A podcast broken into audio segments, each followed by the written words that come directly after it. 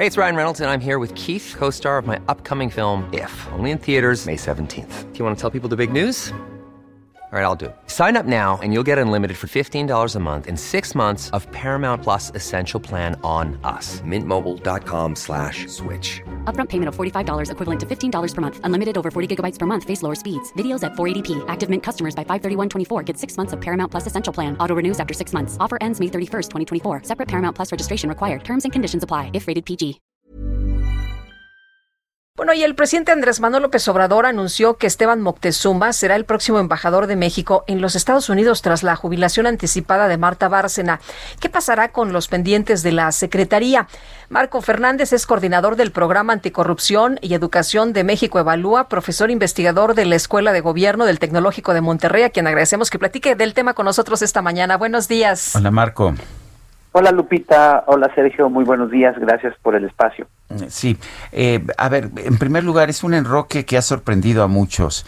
Eh, quitas porque no, no puedo pensar que que la embajadora haya querido retirarse a los 62, 63 años que tiene, pero a un miembro del servicio exterior que lleva una carrera de 43 años muy distinguida, que ha hecho un gran trabajo lidiando con uno de los presidentes más difíciles, más antimexicanos de la historia, y mandas en su lugar a alguien no tiene experiencia diplomática, pero parece casi que quieres quitar a Esteban Moctezuma de la Secretaría de Educación. ¿Cómo ves tú todo este enroque? ¿Tiene sentido? Pues la verdad, yo lo veo con preocupación. Por un lado, sí, desde el lado diplomático, pues no, no hay antecedente que nos diga que, que tiene la experiencia Esteban Moctezuma en términos de la parte diplomática los contactos en Washington para poder eh, hacer la recomposición pues, de la relación que, que va a tener con la nueva administración de John Biden el gobierno de nuestro país. Por el otro lado, en medio de aguas muy turbulentas eh, que está teniendo que sortear el sistema educativo, decides cambiar el capitán, que pues sí podemos tener un montón de observaciones y, y, y críticas que sí se tienen que mejorar del sistema educativo, pero lo, lo cierto es que se necesita eh, pues certeza sobre quién lleva eh, el barco educativo en medio de esta turbulencia.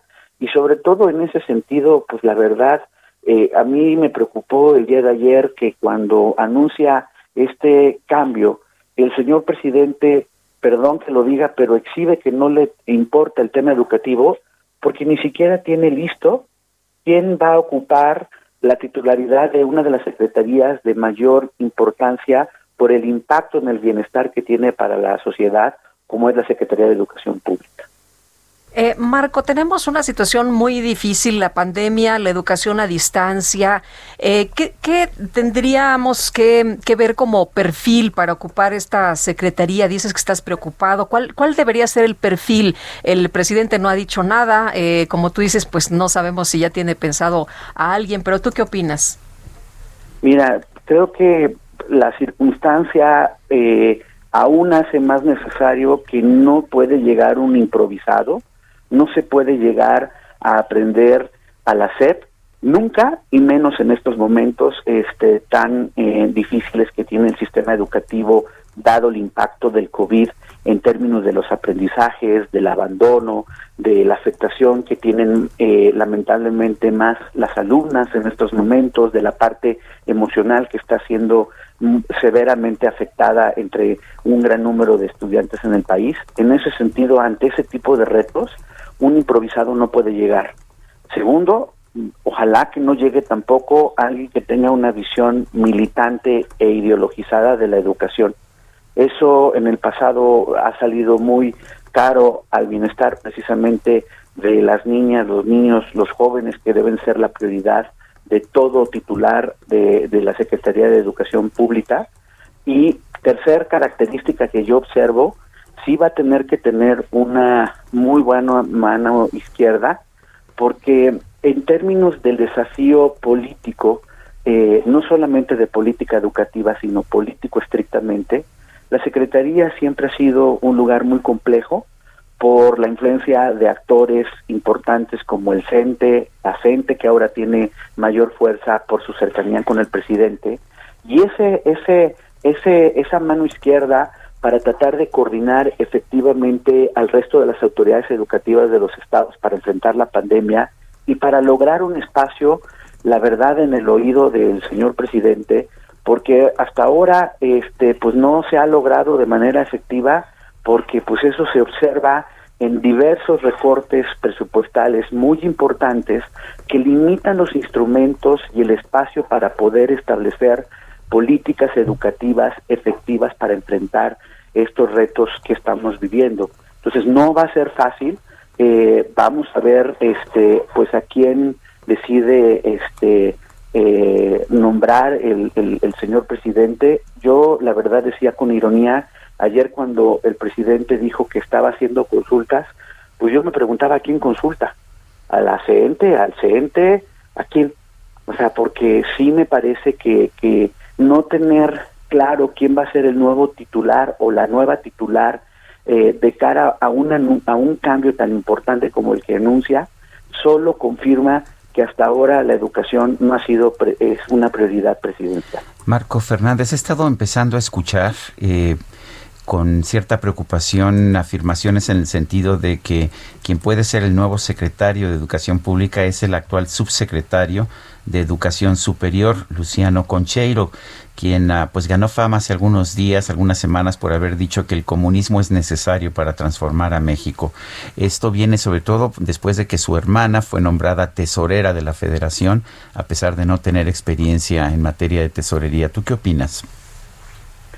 Mira, yo, este, con franqueza, sí tengo que expresar mi preocupación porque cuando he visto en distintas conferencias, por ejemplo, de cara a la discusión de la reforma educativa, eh, pues lo que las palabras de, de, del subsecretario Concheiro, sí noto este perfil ideologizado, guion militantes de la educación.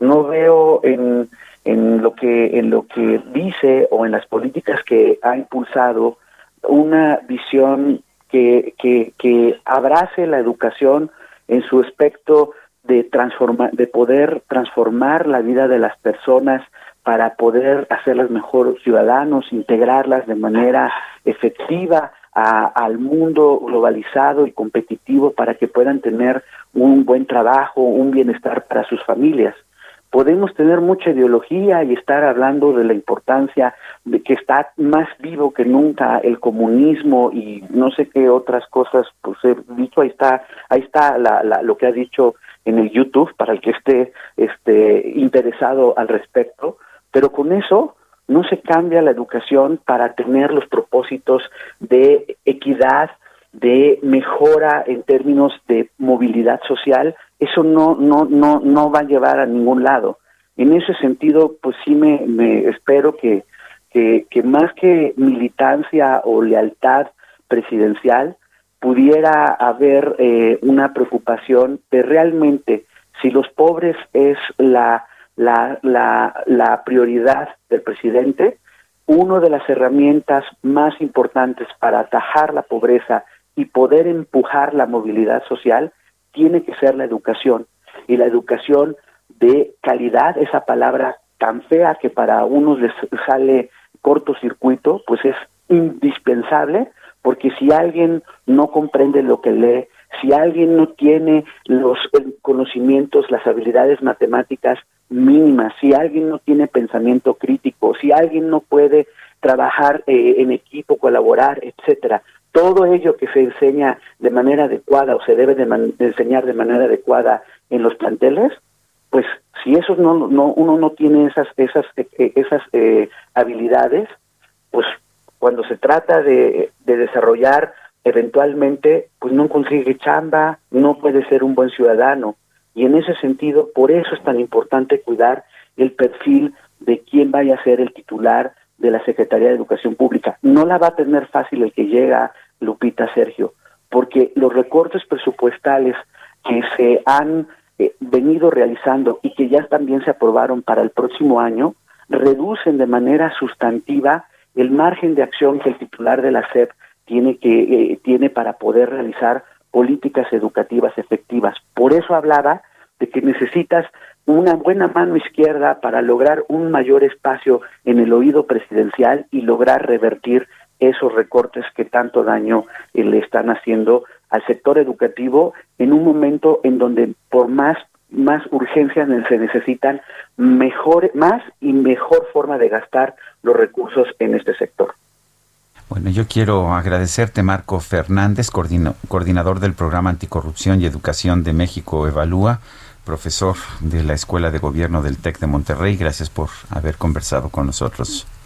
Muchísimas gracias, Sergio Lupita. Que tenga muy buen día. Buenos días.